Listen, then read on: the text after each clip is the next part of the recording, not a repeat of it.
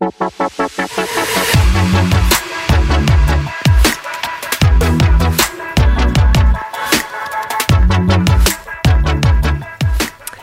Willkommen zu unserer elften Podcast-Folge der digitalen Rebellen.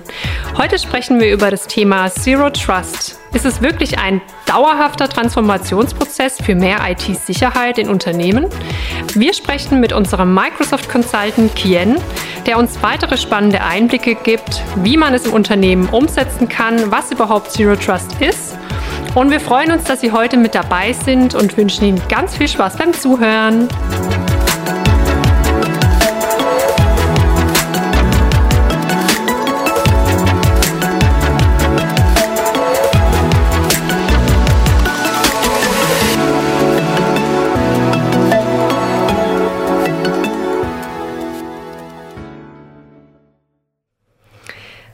So, dann nochmal herzlich willkommen, Kien. Schön, dass du heute mit dabei bist. Hallo Mariana, schön, dass ich dabei sein darf. Ja, freut mich, dass du dir die Zeit nimmst und dass wir heute über das spannende Thema IT-Sicherheit sprechen. In erster Linie denkt man ja vielleicht, es ist eher was Klassisches, jedes Unternehmen kennt es und ähm, muss es natürlich auch leben und umsetzen in der IT. Aber es gibt bestimmt auch heutzutage ganz viele aktuelle Themen, die berücksichtigt werden müssen, die auch in den Medien immer mehr Präsenz haben. Und da kommen wir auch schon äh, zu meiner ersten Frage an dich. Was genau ist denn überhaupt IT-Security? Was versteht man darunter?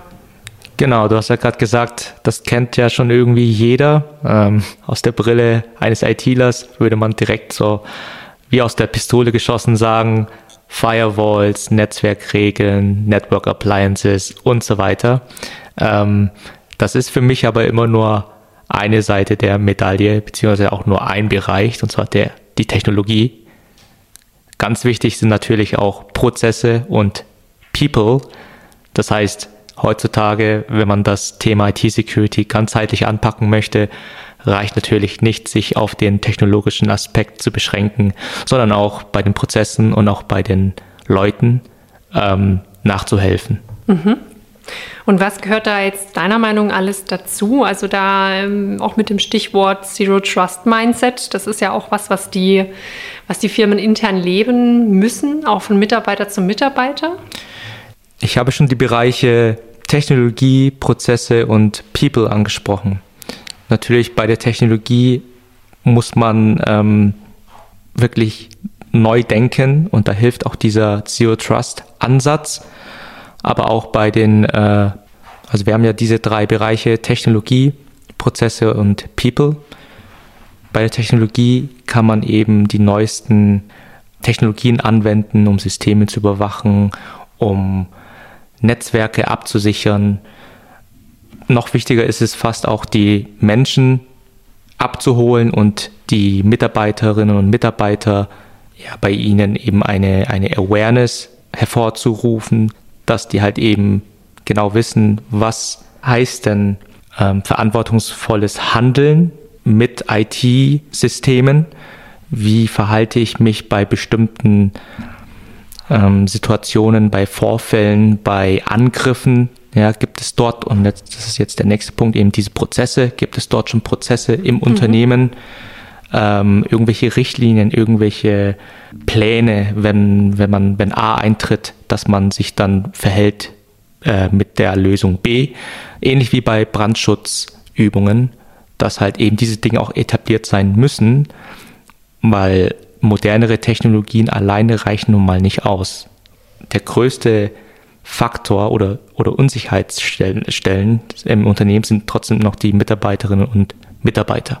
Ja, dass man da einfach direkt weiß, was ist der nächste Schritt, wie verhalte ich mich und dass auch das Verständnis da ist, dass jeder Klick eigentlich eine sehr große Auswirkung haben kann und dass man da einfach mit Vorsicht rangeht und einen genauen Weg vorgegeben bekommt, eigentlich vom Unternehmen selbst.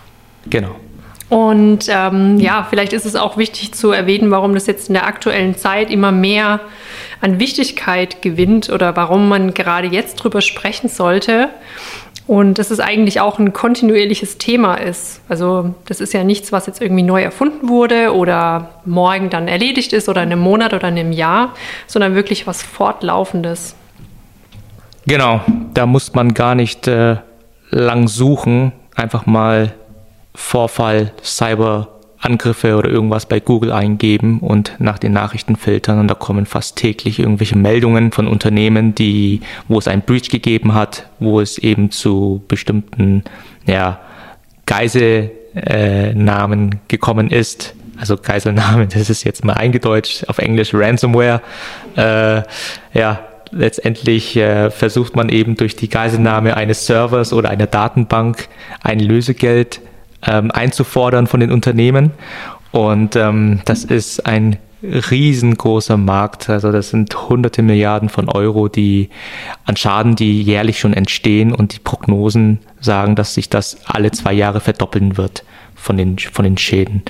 Und ähm, Unternehmen, ähm, vor allem auch deutsche Unternehmen, haben immer noch diesen passiven Ansatz, dass man halt eben wartet hm, und, äh, und, und, und auch ein bisschen hofft, ähm, ja, das wird uns nicht passieren, beziehungsweise das, was Unternehmen A, B, C passiert ist, das äh, ist so weit weg und wir sind nicht in derselben Branche oder wir sind auch nicht so groß, dass es uns nicht treffen könnte. Aber mhm. Daten, aber auch Daten vom BSI sagen halt, dass alle Unternehmen getroffen werden. Ja, also 70 Prozent der, der Opfer von Cyberattacken sind Unternehmen mit weniger als 1000 Mitarbeitenden und ähm, um die 30 Prozent haben weniger als 100 Mitarbeitende. Ja, also ist betroffen, auch jede Branche. Und ähm, deswegen sollte auch jedes Unternehmen IT-Security ernst nehmen und verbessern. Das heißt eigentlich, die kleinen Unternehmen sind da eher so von der Denkweise noch relativ, sage ich mal, naiv unterwegs und denken, ah, ich bin so klein, ich werde bestimmt nicht derjenige sein, der angegriffen wird. Aber gerade diese Denkweise ist so risikobehaftet, dass gerade diese kleinen Firmen auch eben angegriffen werden. Ähm, ja, und was gibt es denn da so konkret für Risiken für Unternehmen aus unternehmerischer Perspektive? Ja, also da kommt es auch immer drauf an. Also um auf den Punkt nochmal einzugehen, ähm, warum die Unternehmen halt so denken. Sie sind vielleicht noch nicht betroffen gewesen oder besser gesagt, sie wissen nicht, dass sie betroffen sind. Ja, also man sagt auch immer der Spruch, eine gute IT ist eine IT, die weiß, dass sie angegriffen wurde. Denn dass eine IT nicht angegriffen wurde, gibt es eigentlich nicht. Und warum denken Unternehmen, dass sie nicht angegriffen werden? Sie sind entweder nicht groß genug, nicht bekannt genug und damit dann nicht attraktiv genug für potenzielle Angreiferinnen und Angreifer. Jetzt muss man sich aber mal in die Lage eines Angreifers versetzen. Ähm, der Angreifer möchte natürlich Geld verdienen mit äh, Cyberattacken. Und ähm, da wird er natürlich unternehmerisch vorgehen. Also trotzdem kriminell, aber vor allem auch unternehmerisch. Und äh, wenn ein Angreifer eben unternehmerisch vorgeht, wird er sich halt anschauen, wo kriege ich am meisten ja, Return of Investment, also die Zeit, wo ich reinstecke, wen ich angreife, wo kommt am meisten eben zurück. Und dann ist es eben unabhängig davon, wie groß man ist und in welcher Branche man ist, sondern da die Systeme, die am ungeschütztesten sind, die am schnellsten zu überwinden sind, die Sicherheitsmaßnahmen, dort wird am ehesten Profit abgeworfen. Das heißt, es geht nicht darum, dass man irgendwie einen namhaften Automobilhersteller angreift, ähm, sondern einfach, wo komme ich am schnellsten in die Systeme rein und dann kann das auch irgendein kleines, sympathisches, ähm, mittelständisches Familienunternehmen sein aus dem Schwarzwald. Ja, wenn dort die Systeme halt leicht äh, zu durchdringen sind, dann kann man dort auch angreifen und auch sehr schnell solche eine Lösegeldforderung ähm, einholen, ja. Okay, das heißt, also Lösegeld hattest du jetzt genannt, dann Daten. Und ja, was gibt es denn noch alles so für Risiken, was verloren gehen kann oder was auch einfach dann äh, auf eine unter, ja, ein Unternehmen zukommt, wenn so ein Fall eintritt? Monetär war ja ein Beispiel, jetzt äh, wieder nochmal Stichpunkt Ransomware, dass man eben dann hohe Lösegeldsummen zahlt und ähm, ja, das trifft natürlich auch ein kleines Unternehmen sehr hart. Andere Schäden, die dabei entstehen können, sind natürlich ähm, Image-Schaden, den darf man nicht äh, unterschätzen. Ähm, das ist ja auch immer sehr, sehr peinlich, mit solchen Informationen an die Öffentlichkeit zu gehen und sowas überhaupt öffentlich machen ähm, zu müssen. Und und auf lange Sicht ist natürlich schon wieder ein großer finanzieller Schaden für ein Unternehmen, denn am Ende des Tages möchte man, dass, äh, dass man wirtschaftlich agiert als Unternehmen, dass auch die Anteilseigner, die Investorinnen und Investoren das Gefühl haben, dass sie in ein gutes, langlebiges Projekt investieren. Und wenn man aber dann wiederholt vielleicht aufzeigt, dass es zu Vorfällen kommt, dass man Strafzahlungen zahlen muss, dann werden sich vielleicht auch viele Investorinnen und Investoren die Frage stellen, so ist mein Geld hier gut angelegt? Anscheinend nimmt dieses Unternehmen hier meine Investitionen nicht ernst und spielt mit dem Feuer. Also suche ich mir vielleicht äh, ja, ein neueres, ein besseres Unternehmen, wo ich mein Geld anlegen kann. Mhm. Da leidet dann ja das Vertrauen auch mit der Kundenbeziehung und auch intern ähm, die Mitarbeiter ja, das Vertrauen zu den Mitarbeitern auch sehr darunter. Also sowohl als auch intern als auch extern. Und wenn das Vertrauen einmal weg ist, ich glaube, das kennt man aus jeder Form der Beziehung, egal ob geschäftlich oder halt eben als aus Sicht der ja, Mitarbeiter, das ist halt einfach dann ähm, ja, angekratzt und das dann wieder zu erlangen, ist, glaube ich, ein sehr langer Prozess und die meisten werden da heutzutage vermutlich auch nicht loyal bei der Firma bleiben, sondern tatsächlich sich eher umschauen nach einer sichereren Alternative. Genau, also auch der, das Sicherheitsgefühl intern, das ist immer sehr schlimm auch für ein Unternehmen intern, wenn, wenn solche Vorfälle nun mal passieren, weil dann kommen eben so Fingerzeig, wer ist schuld, wer ist, äh, wie ist das passiert. Und ähm, da habe ich ja eingangs schon gesagt, dass eben eine, zu einer guten IT-Security auch Prozesse gehören, dass man eben Plan A hat, Plan B, Plan C für bestimmte Vorfälle, ähm, dass man eben nicht nach einem Vorfall anfängt, mit dem Finger auf anderen zu zeigen, weil es ist ja der schlechtmöglichste Zeitpunkt, um da wirklich zu schauen, was die Lösung ist und wer dafür verantwortlich ist. Ja? Viel besser ist es tatsächlich schon vorher, sich zu überlegen, was kann schiefgehen und wenn dieser Fall eintritt, was kann man dann machen. Ja, ist vermutlich auch einfach günstiger äh, für die Unternehmen, präventiv zu investieren, als dann, wenn es schon passiert ist, ähm, ja, den Schaden zu beheben. Auch vom Zeitaufwand und den Ressourcen, die du dann benötigst, um den Schaden zu beheben. Auf jeden Fall. Dann hatten wir ja zu Beginn nochmal ähm, das Zero Trust Mindset kurz angeschnitten. Ähm, du meintest auch Zero Trust Ansatz. Was genau versteht man denn darunter? Also unter dem Zero Trust Ansatz versteht man eine ähm, Architektur, eine Sicherheitsarchitektur, die sich wirklich fundamental von der traditionellen IT-Architektur ähm, unterscheidet. In der traditionellen IT-Sicherheitsarchitektur ähm, hat man meistens ein abgeschlossenes System in einem isolierten Unternehmensnetzwerk, wo eben die ganzen Rechner angeschlossen sind, die ganzen Server, die ganzen Datenbanken und äh, dieses Netzwerk, vor allem früher, hatte keinen Zugang zum Beispiel ins Internet. Ja. Das heißt, Daten, sensible Daten haben dieses unternehmensinterne Netzwerk nicht verlassen. Und das ging sehr viele Jahre gut. Das heißt, man hat investiert in super teure Firewalls. Also ich, äh, ich kenne ein Unternehmen, das hat äh, sechsstellige Beträge für Firewalls ausgegeben, die dann, bevor etwas heruntergeladen wurde, in dieser Firewall alles simuliert wurde, dass da auch alles mit rechten Dingen zuging. Und ähm, dann erst die Daten ähm, in das Unternehmensnetzwerk überspielt wurden. Und ähm, das hat sich ja in den letzten Jahren massivst geändert, weil man ist ja, man hat ja eben die Cloud für sich entdeckt. Es gibt viele Lösungen, Services in der Cloud, die das eigene Unternehmensgeschäft, das Business bereichert haben und neue Möglichkeiten ähm, äh, angeboten haben, um noch bessere Produkte für die Kunden zu entwickeln und ihnen anzubieten. Und das kommt natürlich auch mit einem Sicherheitsrisiko einher. Denn auf einmal hatten wir jetzt nicht mehr diese eine, ja, dichte Unternehmensgrenze, sondern Daten gingen rein und raus in die Cloud und dann nicht nur in die Cloud, sondern auch, äh, wir haben das ja spätestens bei Corona gesehen, Mitarbeiterinnen und Mitarbeiter arbeiten von überall, also aus dem Zug, von zu Hause und dann auch mit unterschiedlichsten Geräten. Ne? Ich kann auf meinem Laptop meine Arbeit äh, verrichten und ich kann auf einmal auch Mails auf dem Handy lesen, Dokumente trotzdem dort öffnen auf dem Handy. Das heißt, auch diese Endgerätenvielfalt ist auch was Neues. Und das ist halt eine riesige Herausforderung für die traditionelle Sicherheitsarchitektur, denn da hat man wirklich immer nur mit einem mit einem Perimeter gedacht. Man musste nur eine Grenze ziehen um dein Unternehmen herum und dann war alles sicher.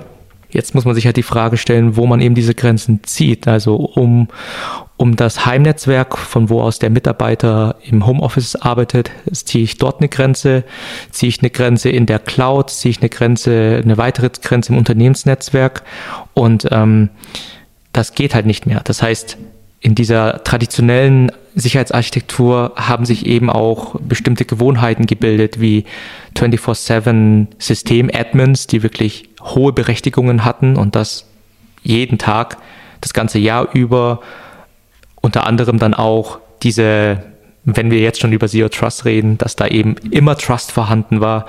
Das heißt, alles, was in diesem abgeschlossenen Unternehmensnetzwerk sich befindet hat, dem konnte man einfach äh, im Prinzip vertrauen. Ja? Ein, ein User, der in dem internen Unternehmensnetzwerk aufgetaucht ist, den konnte man einfach vertrauen, weil man einfach davon ausging, dass er halt anders nicht in dieses Unternehmensnetzwerk reinkommen kann, ja, weil er ja verifiziert ist. Und ähm, das heißt implizites Vertrauen. Das ist mit Zero Trust komplett anders. Mit Zero Trust hat man eben drei Prinzipien oder Leitlinien, an, an denen man sich hält. Und zwar erstens always verify, das heißt nicht mehr implizit vertrauen, sondern immer verifizieren bei jeder Anfrage, bei jedem Einloggen, ob es sich bei dieser Identität auch wirklich um diese Person handelt, die sie vorgibt zu sein. Also ganz wichtig beim Öffnen von Dokumenten, beim Hin- und Herschieben von Dateien, beim Kopieren, beim Authentifizieren ähm, in Datenbanken und so weiter.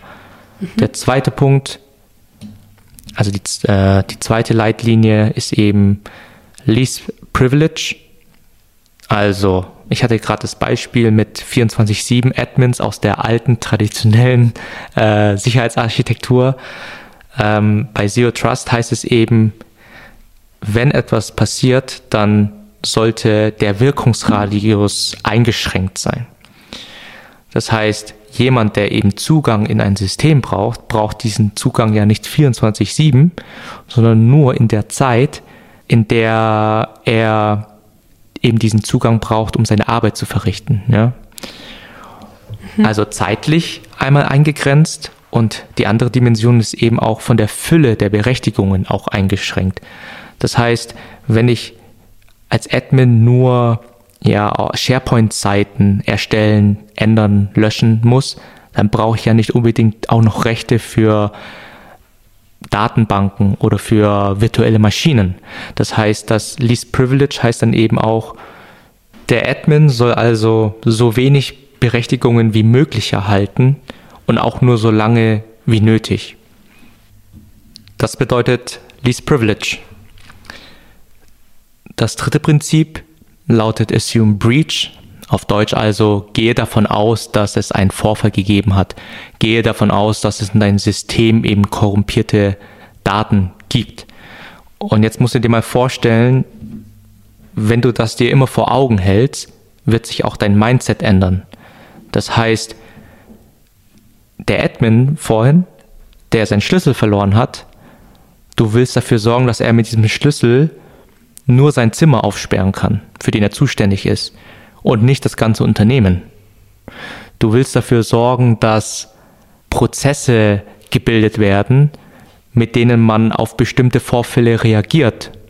Du willst vielleicht dafür sorgen, dass bestimmte Vorfälle automatisch erkannt werden und automatisch behoben werden, weil du genau weißt, dass allein durch manuelle Arbeit solche Herausforderungen nicht bewältigt werden können, vor allem in Zukunft nicht mehr, da diese Arten von Angriffen ja immer weiter zunehmen.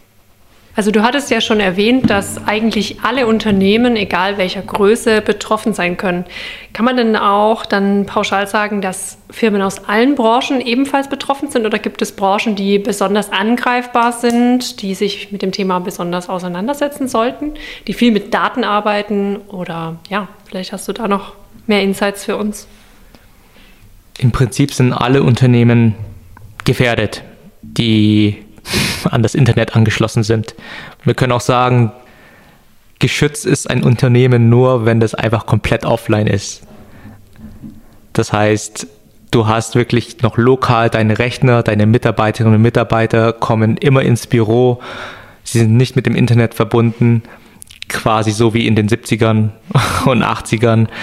Aber da muss man sich halt die Frage stellen, ob so ein Unternehmen heutzutage noch wettbewerbsfähig sein kann, wenn es eben nicht die Internetdienste äh, verwendet. Aber ja, ja, du kannst natürlich vollständige Sicherheit schon irgendwie erreichen. Bloß bedeutet vollständige Sicherheit eben, dass du keine Wertschöpfung hast. Sicher, aber halt wertlos. Okay, also ich glaube, unsere Zuhörer und auch ich haben verstanden, warum IT-Security so wichtig ist und dass es stetig im Wandel ist ähm, und dass das Zero Trust Mindset auf jeden Fall in Unternehmen immer mehr an Wichtigkeit gewinnt. Ähm, jetzt ist natürlich die spannende Frage, wie man sich dem Ganzen annimmt. Also gibt es denn die Lösung, ähm, mit der man diese komplette IT-Sicherheit zu 100 Prozent gewährleisten kann, auch langfristig. Also wie arbeiten wir da aktuell mit Kunden? Und willst du da mal ein bisschen Einblick geben, wie man da rangeht, wie die Schritte sind? Ja. Direkt auf die Frage, ob man eben 100 Prozent absichern kann. Ähm, nein, kann man nicht, beziehungsweise sollte man nicht, wie ich vorhin erwähnt hatte, sonst wirst du kein gewinnbringendes Geschäft haben. Wie gehen wir bei BusyTech gerne vor mit unseren Kunden? Letztendlich ähm, haben wir auch immer wieder in unseren Kundengesprächen ähm, herausgehört, dass sich die Kunden sich sehr gerne eine bessere IT-Sicherheit wünschen, aber sehr oft nicht genau wissen, wie sie da vorgehen können. Ja, sie einerseits kennen sie Zero Trust noch nicht gut, andererseits haben sie auch ein mangelndes Verständnis von ihrer eigenen aktuellen IT-Sicherheitsarchitektur. Und das sind genau die Punkte, wo wir als Berater, als Advisor ansetzen können, dass wir einerseits helfen können dem Kunden, dass er seine aktuelle IT-Sicherheitsarchitektur versteht. Also wo, wo befindet er sich? Wenn wir sagen können, hey, wir haben traditionell IT-Sicherheitsarchitektur und dann auf der anderen Seite Zero Trust Architektur, was ist der Reifegrad? Wo befindet sich das Unternehmen gerade? Und das erreichen wir durch Reviews, durch äh, Assessments, die wir zusammen mit dem Kunden durchführen. Da schauen wir uns dann eben die einzelnen Bereiche an, die, äh, auf denen dieses Zero Trust Framework aufbaut. Und zusätzlich unterstützen wir die Kunden auch bei der Entwicklung einer Strategie, eines Action Plans, einer Roadmap, wie man mhm. dann eben diese einzelnen Säulen ähm, nachhaltig, kontinuierlich verbessern kann. Ähm, an der Stelle möchte ich vielleicht direkt mal ein paar Mythen ähm, ähm aufklären, äh, Zero Trust ist eben kein Produkt, nicht, nichts out of the shelf, das man einfach so kaufen kann und dann äh, es operieren kann wie, wie andere Services. Ähm, es ist, man muss es als Transformationsprozess sehen. Das ist typische digitale Transformation, dass man das greift in verschiedene Geschäftsbereiche ein. Die drei Bereiche, die ich anfangs schon erwähnt habe, mit Technologie, Prozessen und People. Es ist kein verbessertes VPN. Ne? Es ist ja auch Trend in den Unternehmen, überall VPN-Verbindungen äh, aufzubauen, weil das vermeintlich sicher ist. Ähm, das ist es auch nicht. Und ähm, es heißt auch nicht, trust nobody. ja, also das heißt nicht, dass man da immer argwöhnisch rumläuft und, und alles hinterfragt, was gerade auf dem Bildschirm passiert, das soll es auch nicht sein. mit Zero Trust möchte man ja ein Alignment mit den Business-Zielen erreichen und gleichzeitig das Unternehmen sicherer machen, aber dennoch Flexibilität beibehalten. Dass man mit diesen ganzen Maßnahmen nicht erreicht, dass die Leute auf einmal nicht mehr arbeiten können oder keinen Spaß mehr bei der Arbeit haben. Mhm. So soll es halt nicht sein. Denn mit Zero Trust soll man trotzdem die Business-Ziele erreichen. Das hast du jetzt auf jeden Fall schon mal ähm, ja, schön zusammengefasst, wie man da vorgehen kann und wie wir da aktuell auch schon mit unseren Kunden arbeiten.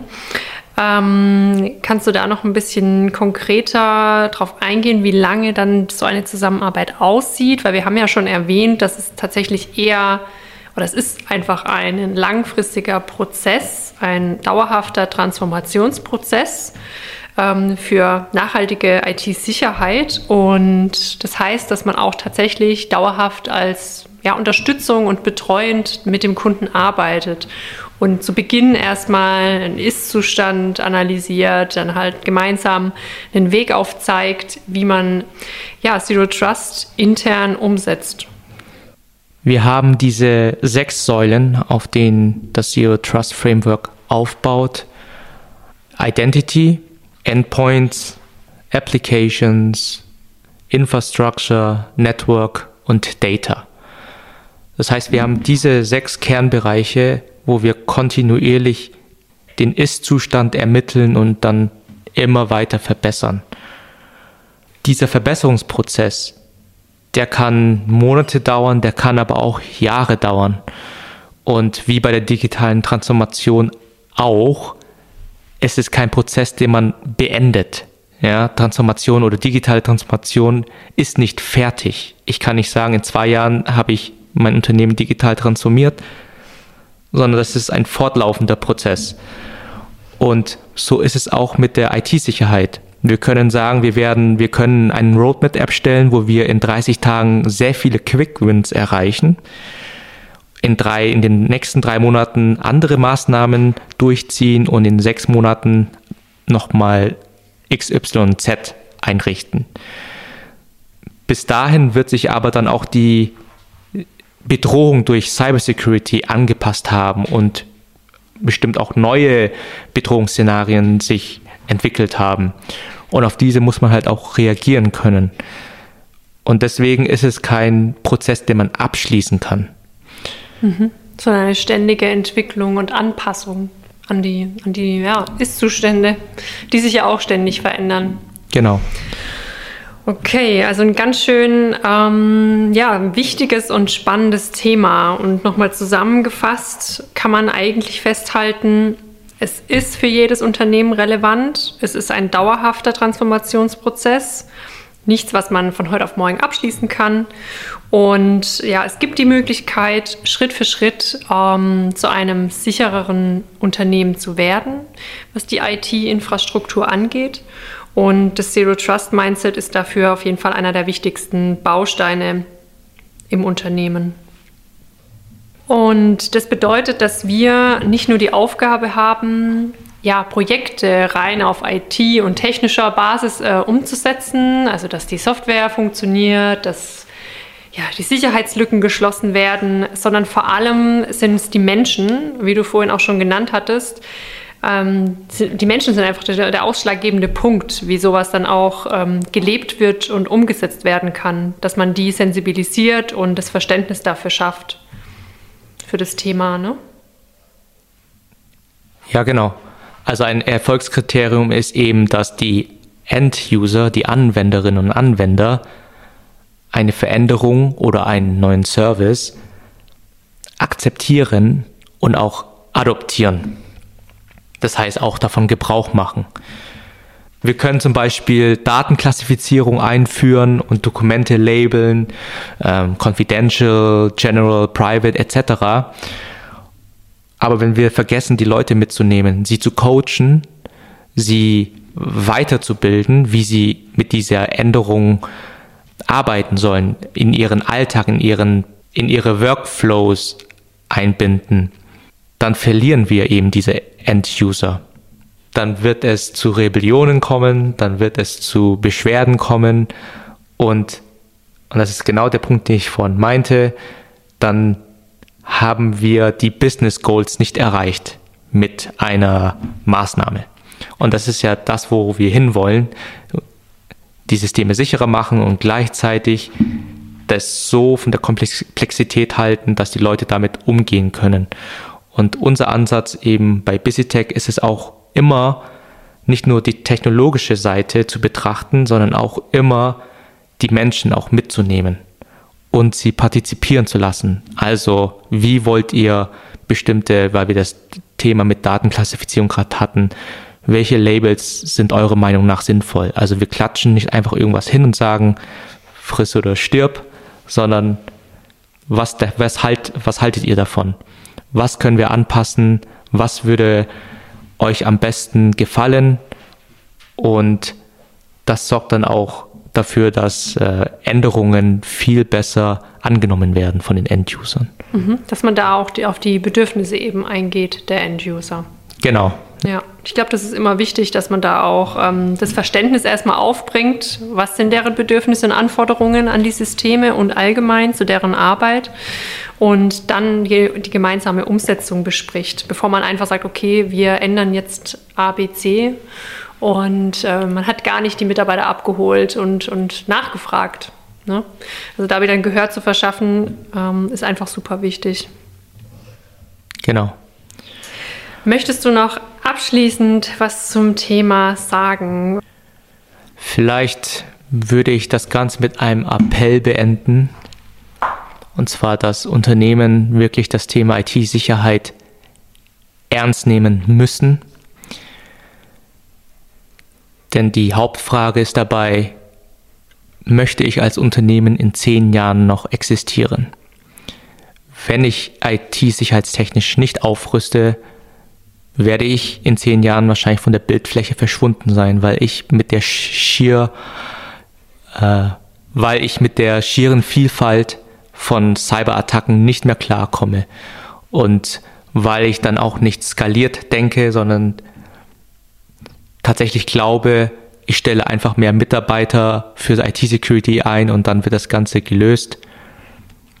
Ähm, du sagtest jetzt gerade, dass es nicht wirklich Sinn macht, äh, mehr Mitarbeiter in der IT einzustellen für das Thema IT-Security. Ähm, warum? ja, also man muss es sich so vorstellen, die Anzahl der Attacken nimmt wirklich stetig zu. Die Anzahl der Vorfälle verdoppelt sich im nächsten Jahr vielleicht schon. Der Schaden verdoppelt sich in zwei Jahren schon die Vielfalt an Cyberattacken verdoppelt sich auch in zwei Jahren schon. Und die Lösung kann da auch nicht sein, doppelt so viele Mitarbeiter einzustellen, die sich mit jeder Bedrohung auskennen. Das ist einfach nicht machbar. Das skaliert nicht und das ist auch nicht nachhaltig. Nachhaltig ist es tatsächlich mehr und mehr auf Machine Learning oder AI-Tools zurückzugreifen, die eben in der Lage sind, breitflächig Signale aufzugreifen, zu, die zu verarbeiten und Angriffsmuster zu erkennen und automatisch auf diese Angriffe zu reagieren.